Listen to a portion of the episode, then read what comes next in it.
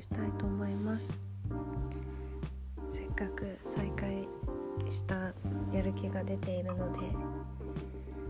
そうですね。今日はえっ、ー、とこの間見た韓国ドラマの話をしたいと思います。この間今更だったんですけど、うんと、刑務所のルールブックを見ました。えっ、ー、と賢い官房生活かな？のを見ました。えっ、ー、と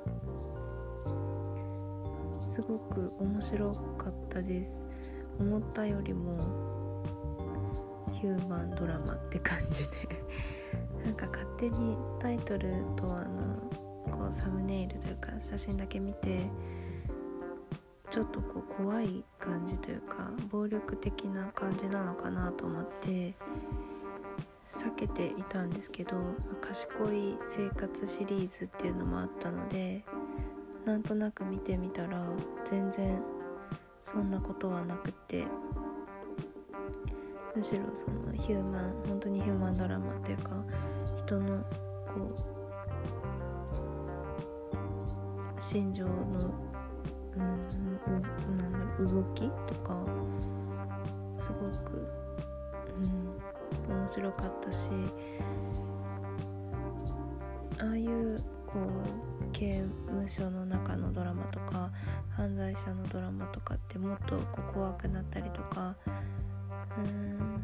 もっとこう悪意に満ちてる人が多いというかでもそのうん刑務所のルールブックはそんなことはなくって、まあ、そういう人もいるけどそういう人はやっぱりそれなりにのこうエンディングを迎えるしっていう。で主人公と周りの関係主人公を応援している人たちの関係がすごくよくって面白かったです。あと面白いなと思ったのが主人公もそうだしもそうなんですけど周りの人たちのうんとエンディング終わり方がすごく私的には興味深かったです。ドラマとはいえ犯罪者がこうメイン受刑者の人たちがメインで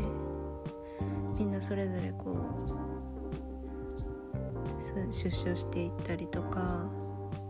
移送されて他のところに移動したりとかっていう風になるんですけどちょっとネタバレっぽくなっちゃうかもしれないんですけどすいません。うんと自らの罪というかその自分の悪い良くないこうことのせいで入っている刑務所に入っている人たちはやっぱりそうそういう決して幸せではとは言い切れない終わりを迎えているし逆にこう自分の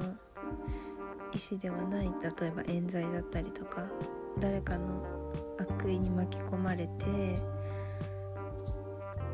そのけている人たちはその生活も真面目にしているし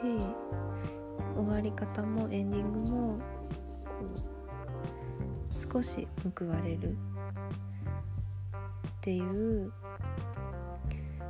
すごくハッピーエンドっていうわけではないのかもしれないけど救われるような終わり方をしていてこが興味深いなと思いました、うん、個人的に悲しかった切なかったのはえっ、ー、と薬物で、えーとはい、こう刑務所に入っているヘロリンってみんなに呼ばれている ニックネームで呼ばれているキャラクターハニャンですかね。頑張って断ち切ろうとしているのにこう周りの誘惑だったりとかうんとこうどうしてもやっぱり抗えないこう薬物への依存心だったりとか。